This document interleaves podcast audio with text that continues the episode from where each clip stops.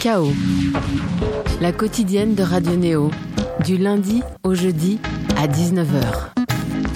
Bonsoir, bonjour à toutes et à tous sur Radio Néo. Rappelons donc les fréquences, s'il vous plaît. Le 95.2 à Paris, le 100.0 à Bourges, à Toulouse depuis le 94.8 et à Marseille sur le DAB+. Certains disent aussi radio numérique terrestre. Le chaos du soir explore un autre langage et se fera en compagnie de Julien Barret, notre chroniqueur qui nous rejoindra tout à l'heure pour présenter nos invités un constat.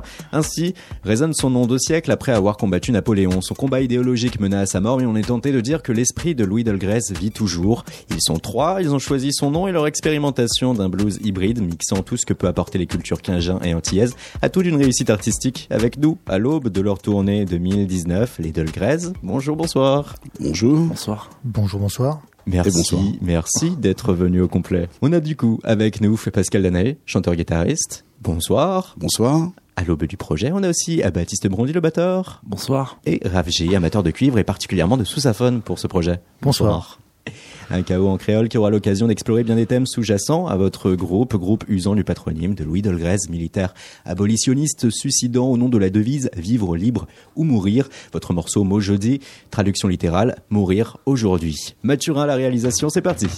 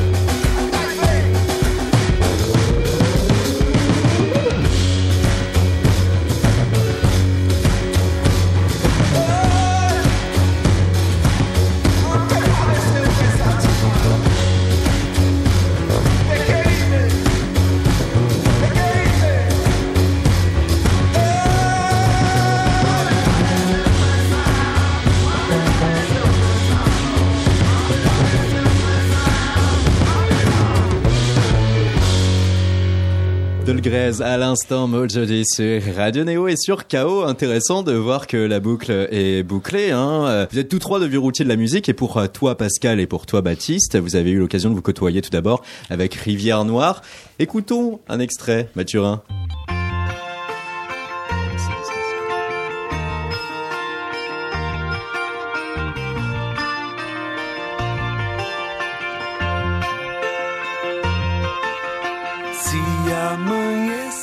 Chevendo, à l'instant, Rivière Noire, une formation éphémère, un album et un prix au Victor de la musique 2015. Mais quatre années après, vous voilà nominé avec euh, Dolgrez, pareil, prix catégorie euh, musique du monde.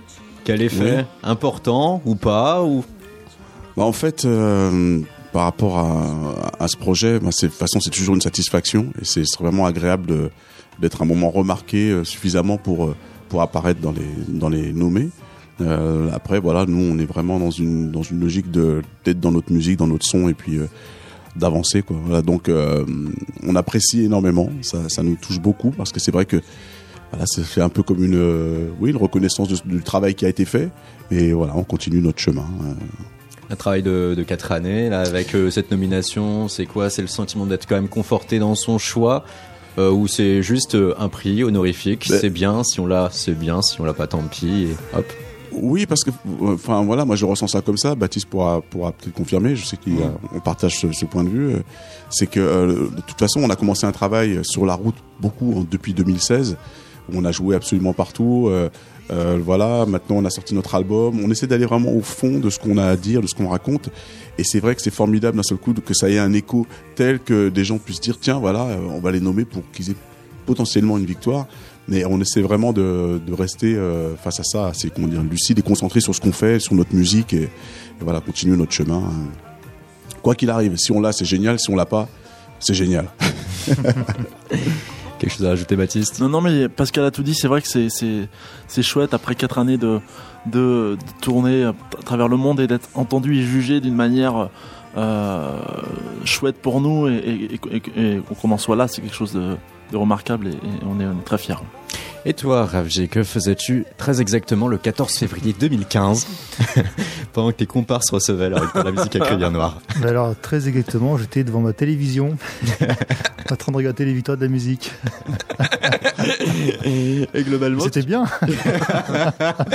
tu jouais avec quelle formation à ce moment-là? Ah non, non je ne vais pas avec des, formations, je, je, viens plutôt de la musique euh, classique. Donc, euh, je joue avec diverses formations et puis, euh, puis aussi divers groupes. Euh, on va dire, de jazz ou de fanfare, des choses comme ça, quoi.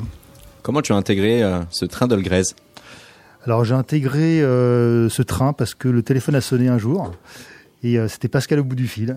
et voilà.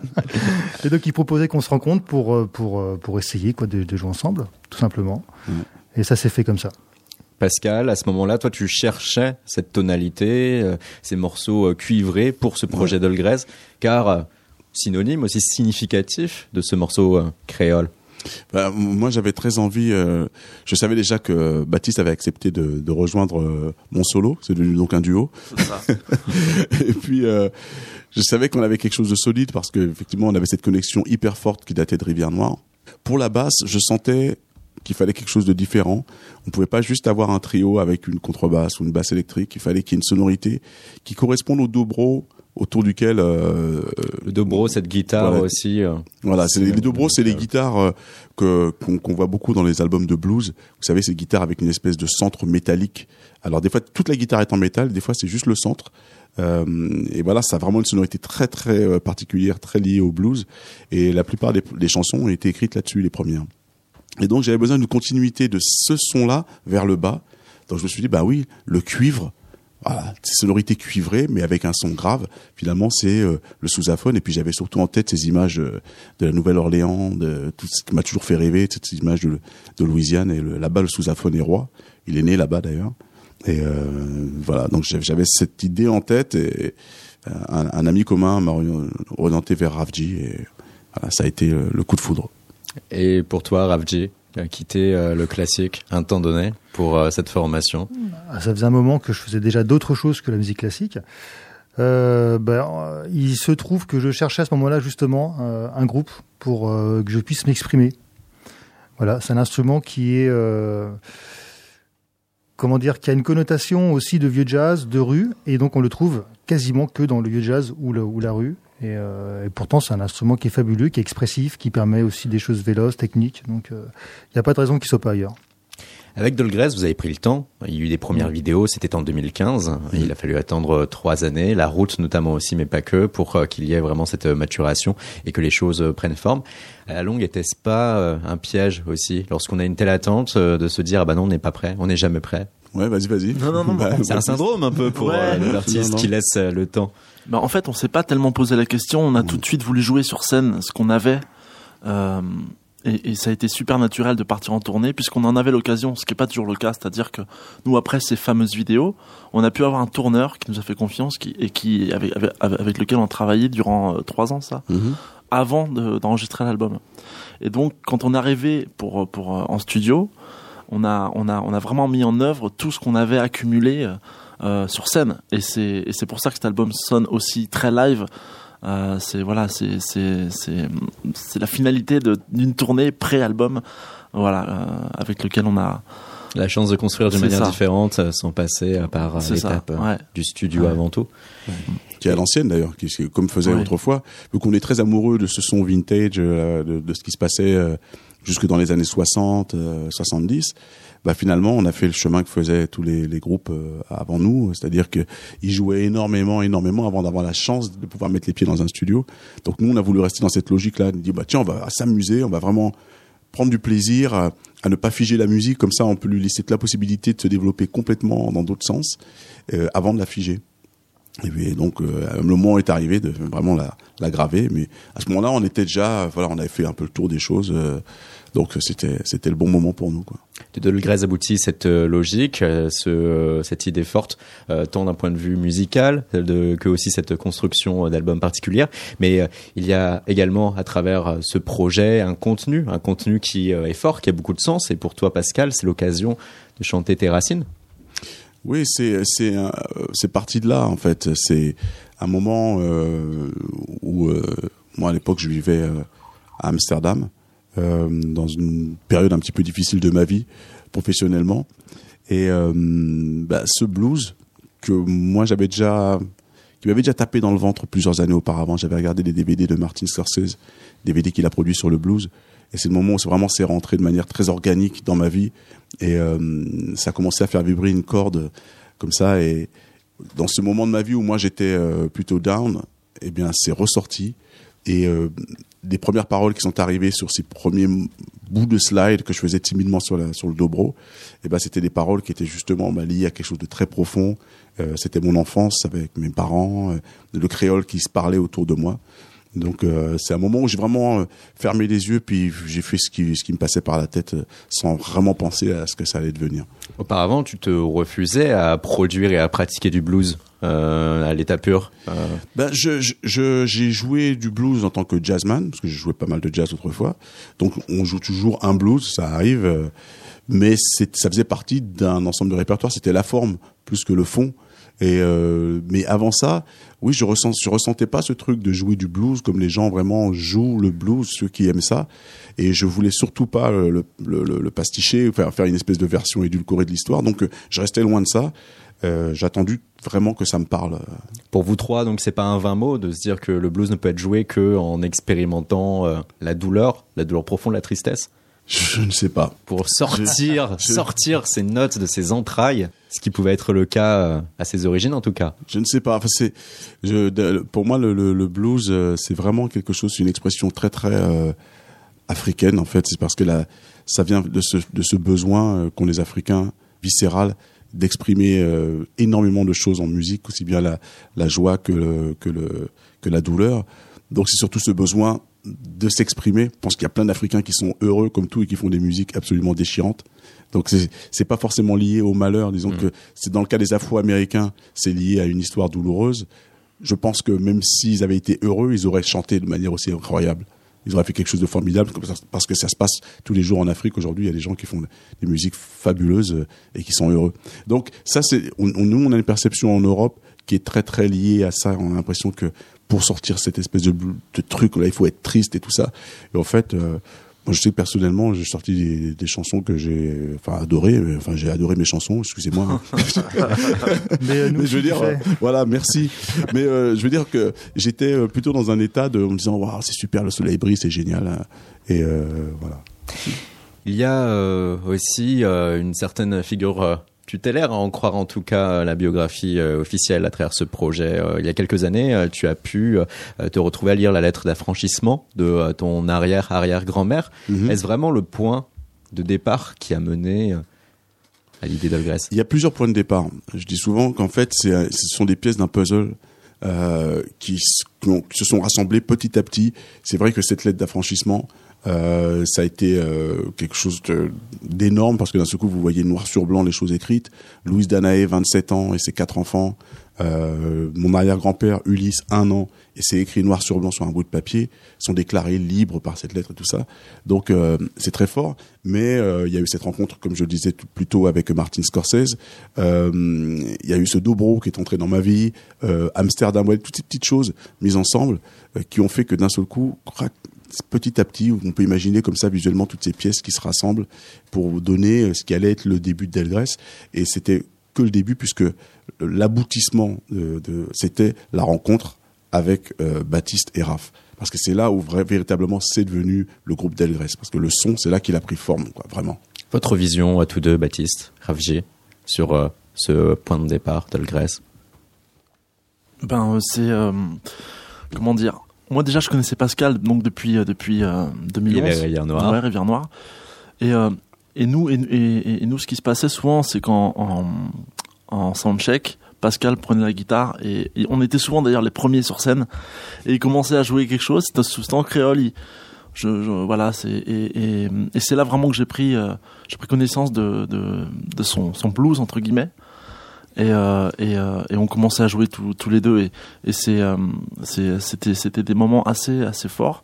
Et c'est pour ça qu'aujourd'hui on, on, est- on est ensemble parce qu'il s'est passé euh, quelque chose de, de spécial à ces moments-là et euh, mais je ne connais j'avais jamais entendu ça avant quoi. C'est-à-dire que moi le blues en créole c'était ça n'existait pas tellement quoi. Enfin même pas du tout. J'avais fait beaucoup de blues avant mais c'était du blues traditionnel entre guillemets américain Mm, mm, mm. Et oui, Voilà. parce que du créole, euh, en tant qu'Européen, on va souvent retenir aussi euh, tout ce qui va être euh, musique euh, festive, tout ce qui peut s'apparenter de près ou de loin au zouk. Là, on est euh, sur euh, du blues. Euh, il y a la volonté aussi euh, forte de pouvoir réafficher le blues comme étant également une entité culturelle créole. Oui, surtout le sentiment de blues, parce qu'il faut vraiment détacher le, la forme musicale de ce sentiment, parce que finalement, ce sentiment de blues, c'est quoi? C'est ce que certains appellent la saudade euh, au au Brésil. C'est, moi, je dirais la chanson réaliste euh, en France. Quand on écoute Piaf, euh, il il y en a du blues là-dedans, en fait. C'est, il y y a quelque chose. qu'est-ce- qu'on exprime? C'est des, des, des trucs dans les tripes, des, des, des, des choses de la vie quotidienne. euh, heureuse ou pas, mais il y a une façon de chanter, je pense que c'est dans le, dans le fond de, de l'art populaire. Il y a quelque chose qui est proche du blues et qui s'exprime différemment selon les, les cultures. Et, euh, et voilà, euh, évidemment, de, de par l'im- l'importance de la culture américaine, on est, on est très touché par le, par le, tout ce qui est afro-américain. Mais euh, euh, voilà, donc euh, c'est clair qu'aux Antilles, il y a bien sûr, en plus avec l'histoire de l'esclavage, il y a quelque chose qui est proche du blues. Je dirais que ce qui s'en rapproche le plus au niveau de la forme aujourd'hui, en tout cas c'est mon point de vue, c'est euh, la musique traditionnelle qui s'appelle le gros et qui est à base de chant et de tambour. C'est la partie la plus africaine de ce qui se passe euh, aux Antilles, qui est souvent méconnue, parce qu'évidemment, ce qui arrive jusqu'à la radio, c'est plus le Frankie Ouais, Vincent ouais, ouais, ouais. et là, des choses un peu plus festives, effectivement. Mais il y a toute cette partie-là qui est vraiment proche du blues. C'est-à-dire que la façon dont les gens chantent sont pas des chanteurs professionnels, c'est des mecs qui sont les coupeurs de cannes qui travaillent dans les champs, qui le soir se réunissent avec des tambours. Et euh, voilà, c'est aussi des choses qui ponctuent euh, la, la, la vie, euh, la société. Euh, donc des moments de, de deuil, des veillées, des choses comme ça. Euh, Et, et la, la présence du tambour avec ses voix, c'est vraiment euh, pour moi quelque chose avec lequel je suis en prise directe, en tout cas quand je quand je chante et je pense à je pense à eux quoi. La notion du blues, la notion aussi de cette langue créole omniprésente euh, au cours de ce projet, on va en parler de ça et de bien d'autres choses à travers cette émission KO. Tout de suite, un autre extrait de votre album de Grèce, Monsieur Président.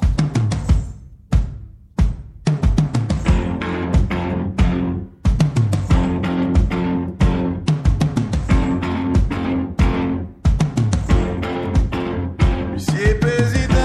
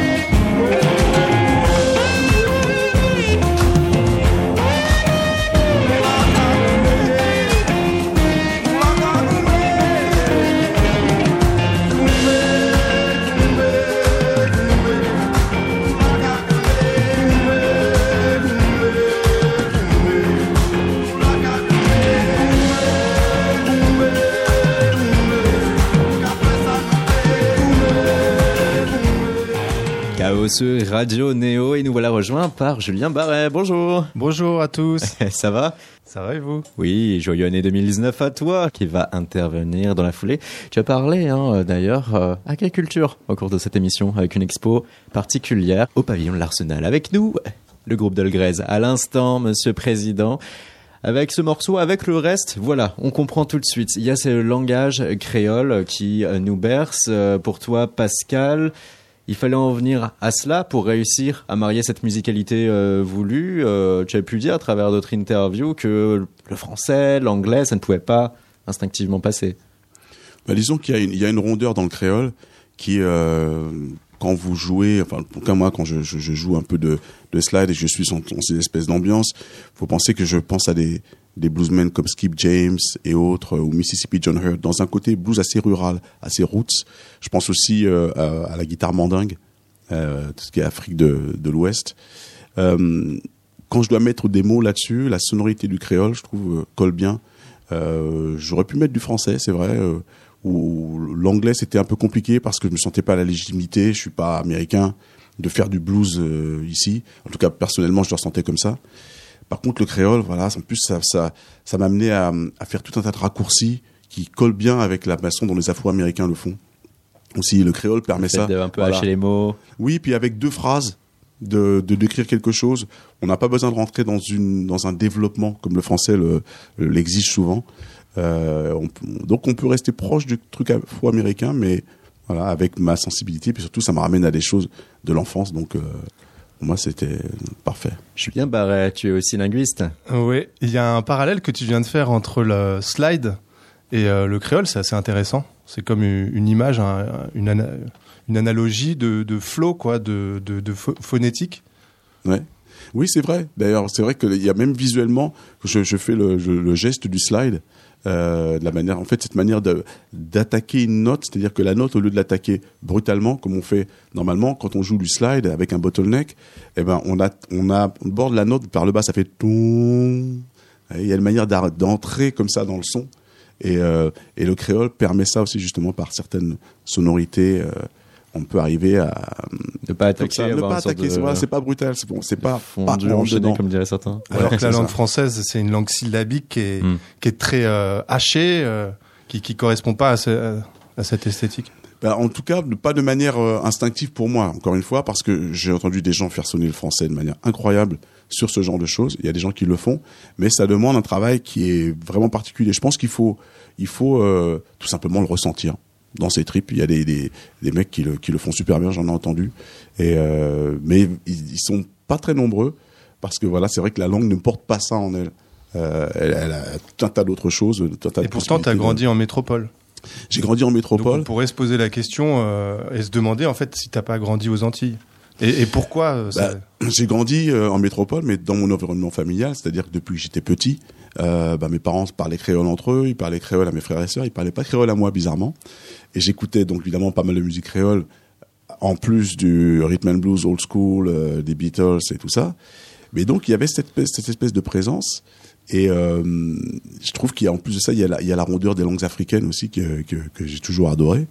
Donc euh, tout ça à un moment donné, lié à ce fameux slide, je trouvais que tiens, cette rondeur là, j'avais envie de l'utiliser. euh, et puis surtout les raccourcis. Ça c'est formidable. Et ce qui est intéressant avec ce projet aussi, c'est que pour vous, du coup, Baptiste Raviger, est-ce que vous aviez une notion du créole? Est-ce que vous comprenez ou pas? Ou est-ce que là, vous vous retrouvez dans la forme la plus pure de ce qu'est un musicien se concentrer sur son instrument? Oui, oui, c'est vrai que le créole, c'est pas une langue qu'on comprend euh, complètement. Il y a toujours des mots qui ressemblent aussi au français, donc il y a, il y a des pistes, hein, euh, même pour quelqu'un qui n'a jamais entendu le créole. C'est pas une langue complètement, complètement étrangère. Il y a des racines, bien sûr, qui viennent du français. Euh, pour ma part, j'avais toujours écouté la musique euh, sans la comprendre. Quand j'étais gamin, j'écoutais les tubes américains, mais je comprenais pas un mot, euh, donc ça m'a jamais dérangé d'écouter la musique sans comprendre les paroles. J'ai toujours eu plus l'oreille euh, basée sur les instrumentales que, et sur la mélodie musicale que sur euh, la Oui. notion de compréhension. euh. Oui, mais Américaine. bon, après, on était une génération aussi, on parlait pas bien euh, anglais quand on était gamin. Euh, je crois que je suis pas le seul euh, de ma Bon, les génération. générations euh, aussi. hein. Ah ouais. Mais moins, moins. Je, je vois quand même que les enfants commencent à la primaire, donc ça change pas mal, pas mal de choses. Donc voilà, donc je, effectivement, donc je fais partie des musiciens qui, qui ont l'oreille sur la musique et moins sur sur les paroles. Moi, alors moi, c'est moi, c'était un peu différent Euh, quand euh, quand Pascal m'a déjà euh, présenté son pro, le, enfin le, le projet qui ne s'appelait pas Delgrès encore. Donc c'était du créole et en fait ce qui m'a ce qui m'a ce qui m'a touché c'est euh, toute son histoire. Donc j'ai voulu aussi entre guillemets m'approprier des mots, des sonorités et, et- et j'ai joué en fonction de ça et on a joué après tous ensemble en fonction des histoires, de ce qu'il racontait, etc. Et forcément quand on a après euh, compris Delgrès, etc. Le, le- la personne que c'était, on ne peut plus jouer tellement pareil, quoi. Donc c'est une implication différente. Donc moi, par contre, j'avais vraiment besoin de comprendre certaines euh, certaines formes de de, de de ces textes pour pouvoir rentrer vraiment dans le son et dans le dans le sentiment. ouais. Ce qui fait que euh, vous deux, vous estimez aujourd'hui que vous intégrez pleinement cette euh, dimension euh, politique historique avec ce projet? Oui, oui. Enfin, moi, je oui. Juste, euh, j'aurais souhaité que Pascal précise sur les raccourcis. Euh, c'est une, une façon d'agglomérer les, de faire des, comme euh, comme on peut le faire en anglais, pas d'avoir euh, tout un développement dans la phrase Oui, syntaxique. Voilà, exactement. Ça marche comment? Bah, le principe, par exemple, il y a une chanson qu'on n'a pas mis sur l'album qui s'appelle Yodi Mwani Malédiction. Par exemple, j'allais dire, ils disent que j'ai la, la malédiction. Depuis longue génération. Je veux dire, depuis plusieurs générations. Si moi pas fait attention, moi péqué jamais fait rien, non. Tu vois, si je ferais pas attention, je ferais jamais rien. Et des trucs comme ça, si tu dis ça en français, les gens vont dire ok bon tu dis depuis génération t'as la malédiction machin euh, feras jamais rien bon bah alors attends déjà euh, les mots que tu utilises euh, bon pourquoi c'est enfin ça appelle une espèce de développement alors que en créole comme en anglais tu peux en rester là quoi. tu vois juste tu dépeins le truc voilà et c'est tout alors que le français vraiment va souvent en tout cas euh, avoir besoin d'autre chose je trouve la seule personne qui arrivait à mettre des mots comme ça quelques phrases et et euh, comment dire, ça suffisait. Moi, je, le, celui qui me vient à l'esprit, c'est Alain Bachoun. Ou Booba Euh, ouais. J'ai- j'ai- Non, non, mais je pensais à Bachung tout à l'heure quand tu parlais de, de cette musicalité du, du flow, du, où, où c'est pas saccadé, quoi. Il arrive à, à s'approprier la phonétique du français pour. oui, ouais. pour la chanter. complètement, Ouais. complètement. Et, et euh, Il y en a un autre, je me souviens son nom, son nom m'échappe, mais euh, c'est un mec qui est en train de Un ressortir. indice Rodolphe. Berger Euh, Non, Fred Métayer, je crois. Ah oui, oui, oui. Fred, il a, il a une Ouais. capacité aussi euh, d'écriture comme ça, avec une manière de. Il a des musiques parfois qui, qui frôlent un peu, euh, justement, tout le côté un peu afro. Il rentre jamais complètement dedans, mais des fois, il y a toujours un peu cette saveur. Et son flow en français est absolument euh, savoureux parce que justement, il, y a, il, est- il, il met une espèce de dose de rondeur là-dedans. Euh, qui, est, vraiment. euh, mais c'est- voilà, c'est moins fréquent parce que dans la nature, euh, en France, on aime bien que les choses soient un peu plus développées, que ça fouille un peu, que ça foisonne un peu plus avec les mots. Le créole, c'est vrai que ses racines hein, nous amènent à parfois comprendre aisément de quoi il s'agit. Pour preuve, hein, le titre Chaque jour, bon Dieu fait. Chaque jour que le bon Dieu jour fait. que le bon Dieu fait. Voilà. Déjà, tu, si tu dis ça en français, chaque jour que Dieu a fait, et là, j'ai enfant, ouh là là. Où est-ce qu'il nous embarque C'est la messe euh, Non, ils partent en courant. Euh, moi, des fois, je rassure les gens comme ça dans les concerts. Je dis bon, attention. hein. Je parle de Dieu, mais c'est pas, il y a rien de, voilà, j'ai pas de soutane et tout, tout va bien. Écoutons tout de suite sur Radio Néo, sur KO.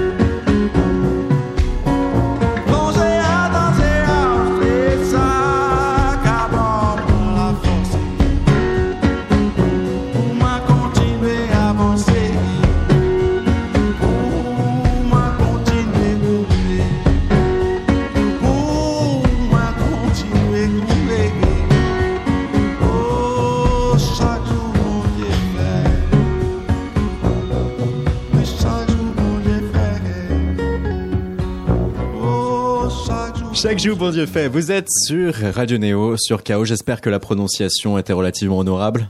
Chaque jour, bon Dieu fait. Ouais, ça va. Vas-y, répète parfait. pour voir. Chaque jour, bon Dieu fait. C'est très bien. Il y a un petit accent coréen, mais ça, ça, ça Je me disais aussi qu'il y a une part d'asiatique. C'est bien, c'est bien, c'est bien, c'est universel.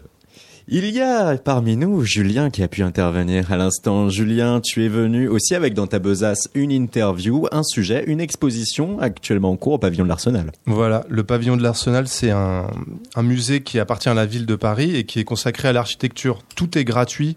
Donc j'invite euh, les gens qui s'intéressent au musée ou à l'architecture à y aller. C'est pas très loin d'ici, au bord de la Seine, à côté du pont de Sully.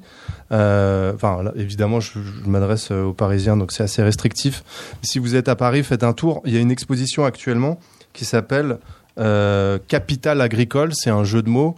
Euh, capital sans e pour dire que on ne prend pas en compte aujourd'hui, notamment dans le Grand Paris et dans notre considération sur euh, le paysage, l'agriculture, la nature du sol, euh, mais on, on a une, hérité d'une tradition qui euh, fait une, une dichotomie, une opposition euh, vraiment euh, caractérisée entre d'un côté la ville Mhm. et de l'autre la nature. Et euh, c'est présent dans, je sais pas, chez Jean-Jacques Rousseau ou, de, ou dans l'héritage qu'on a des jardins ou même même des jardins partagés. On a, on veut mettre la nature dans la ville, mais à aucun moment il est question de prendre en considération l'agriculture.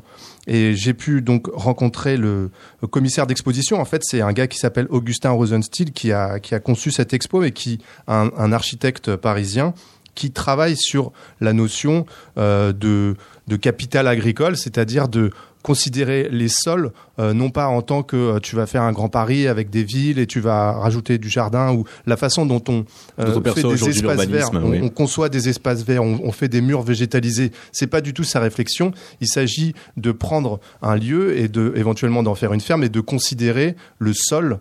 Et, euh, et je l'ai interviewé donc Augustin Rosenstiel et c'est euh, c'est le son là qu'on va passer qui nous explique euh, en fait la distinction euh, dont on a hérité entre la l'agriculture, euh, la, la ville et la nature. Une réflexion intéressante en 2019. Cette interview réalisée par Julien Barret pour Radio Néo pour l'émission KO. La, la nature au sens euh, antique, natura, c'est le territoire qui est au-delà de ce qui est cultivé et habité.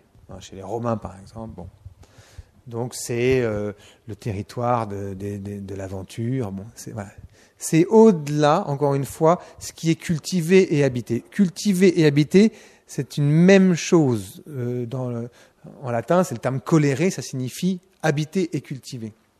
Ça, c'est la distinction, on va dire, euh, euh, antique, comme ça. hein. La, distinction dont on parle, nous, hein, celle qui oppose la nature comme un lieu de jouissance, de liberté, de, de dé- décompresser, de santé, de, de décongestion d'une vie urbaine, à une agriculture comme lieu de production, ça, c'est l'héritage de l'urbanisme moderne, de la division entre les trois grandes fonctions agricole, nature, urbain, hein, donc de l'urbanisme de la charte d'Athènes. Euh, et c'est l'invention de cette nature qui équipe la banlieue, donc la nature des, des plates-bandes et des, espaces euh, de gazon qui équipent les grands ensembles, la nature des petits jardins individuels qui équipent les zones pavillonnaires, enfin qui pallient le manque d'équipement en fait. Hein. Le manque d'équipement, équipement, c'est-à-dire quoi? C'est-à-dire euh, rue, espace public, banc, euh, bain, médiathèque, hein, d'accord? Bon.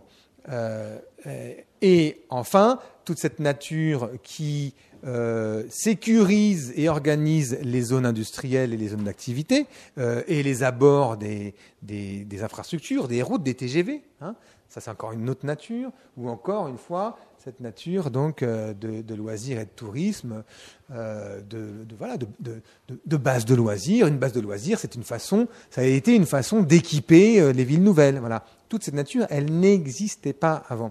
Donc ça a renforcé cette opposition hein, entre l'idée de la nature, de jouissance, de liberté, de santé, de tout ce qu'on veut, de toutes ces vertus, à une agriculture qui est uniquement qui a vocation à produire, qui n'est plus un lieu où l'on va, qui n'est plus un lieu justement d'urbanité, et qui n'est plus un lieu même qui a à voir avec la nature. C'est ça l'énorme problème. Voilà, donc ce qui est intéressant dans le propos d'Augustin Rosenstiel, c'est qu'on prends conscience, en tout cas j'ai pris conscience en, en suivant cette visite qu'il a faite, et des visites gratuites sont organisées tous les samedis et dimanches à 15h, ça c'est jusqu'au 10 février au pavillon de l'Arsenal. Ce dont j'ai pris conscience, c'est que en fait, j'avais pas personnellement comme beaucoup de gens de réflexion sur l'agricole. En fait, nous pour nous, il y a la nature d'un côté, la nature urbaine et il y a l'agriculture de l'autre. Et ça ça vient de post de Gaulle des années 60 où il y avait trois types d'espaces, il y avait l'espace agricole, et là personne n'intervient, c'est qu'un truc entre les agriculteurs, avec euh, des grandes fermes, etc.,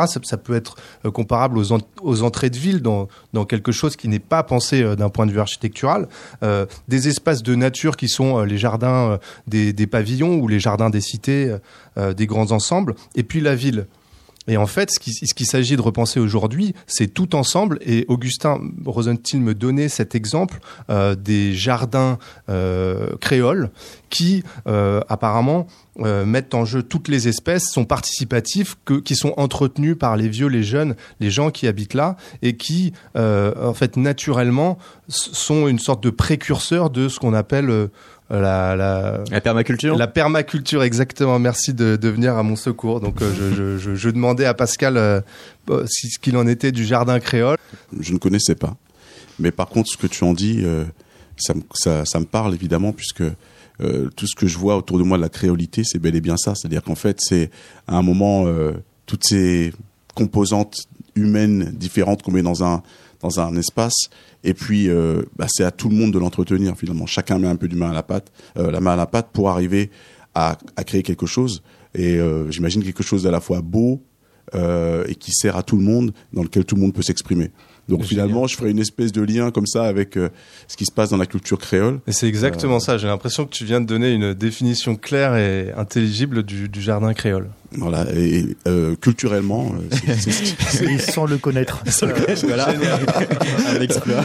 non mais c'est- je, pourquoi il s'appelle jardin créole? J'imagine que c'est pour ça, Mm. justement. Enfin, je- On peut je faire ce parallèle naturellement. imaginer. Là aussi, on peut imaginer la logique, oui, sans le connaître, Voilà, c'est sûr. ouais. Du mélange.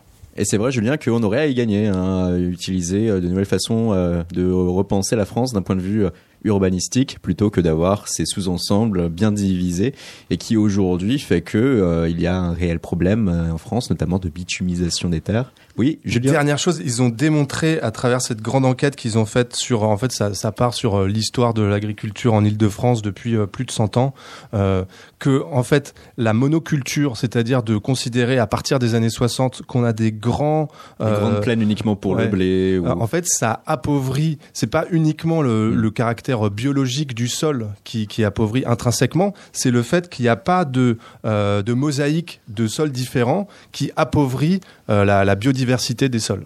C'est Et pour ça donc que la permaculture aujourd'hui regagne des lettres de noblesse pour Mm. essayer justement de redonner euh, des nutriments euh, au sol en créant ce mélange complet. Mélange complet musicalement, on s'y retrouve aussi à Delgrès là. Total- totalement. Hein.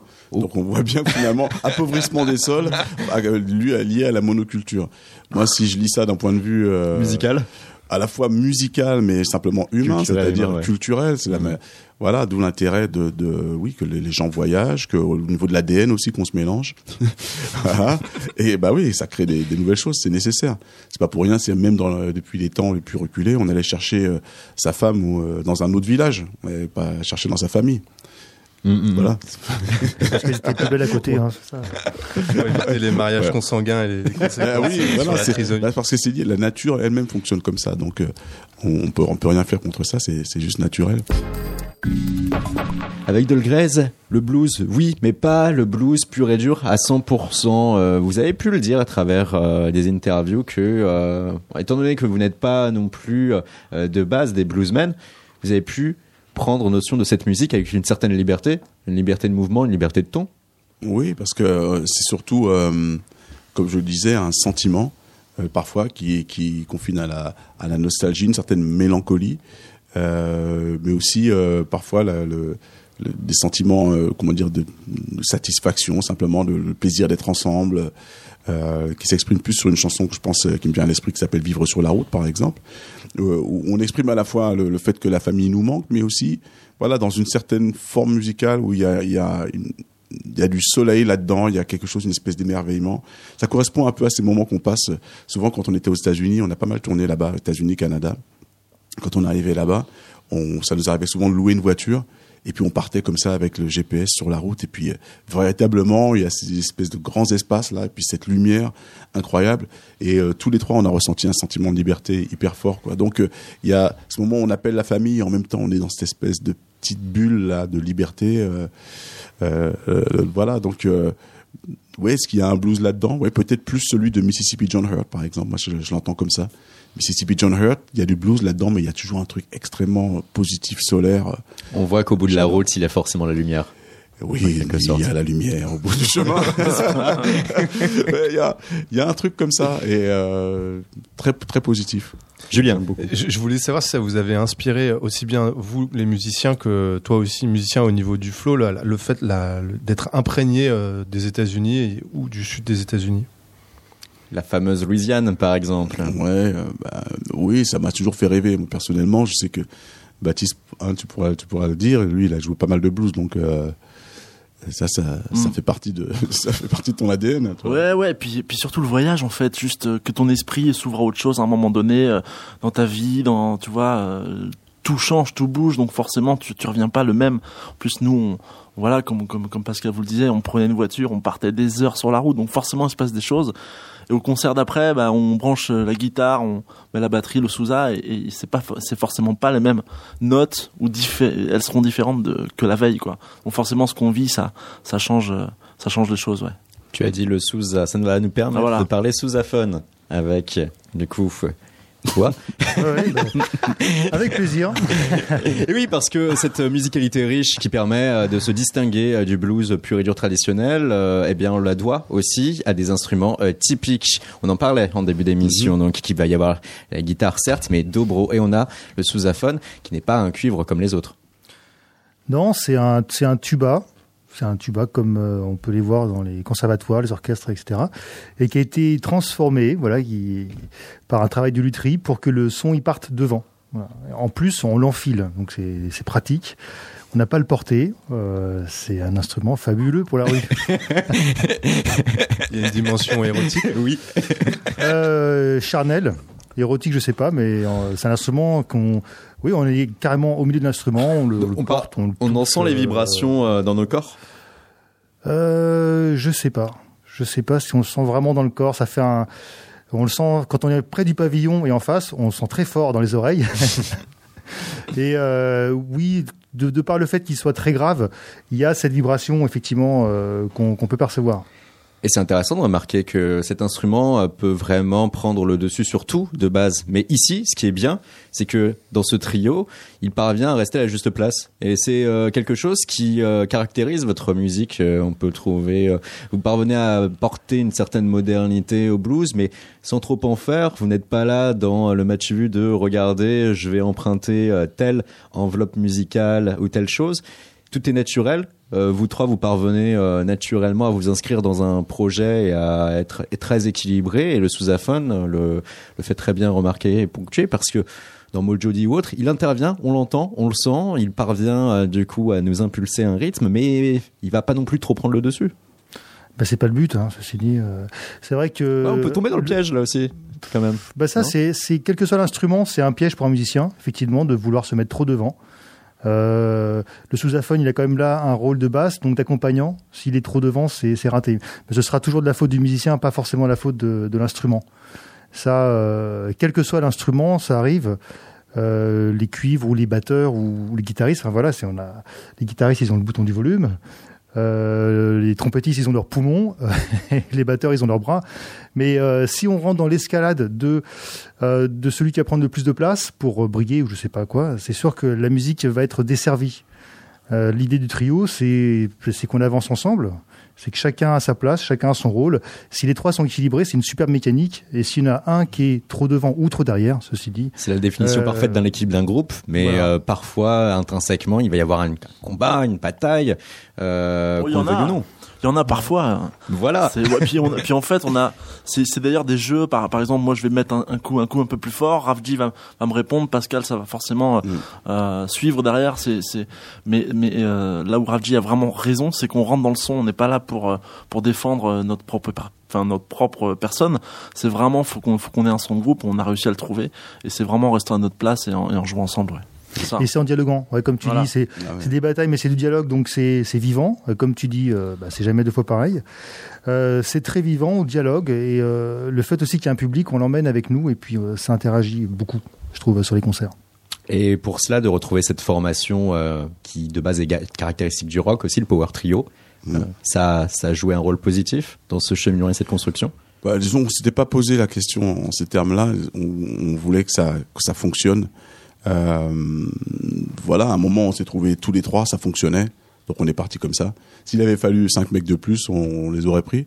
On aurait sans doute moins tourné. Parce que c'est la réalité économique. ont été trop forts ouais, pour les ça. organisateurs. La réalité économique, c'est que tu arrives à, à, à 18, bah, t'arrives à 18.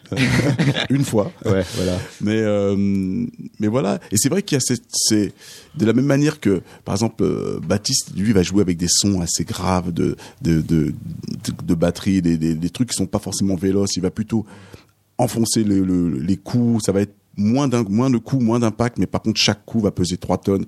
Pareil pour euh, euh, le Souza qui va jouer peu de notes, mais par contre qui va enfoncer les clous. On est dans un truc où on, on installe une transe même note par note en fait. Et même moi, au niveau de l'accordage de la guitare, je suis dans un accordage, un open tuning qui est assez restrictif. Je peux pas faire de choses très véloces, je peux pas jouer d'accords compliqués.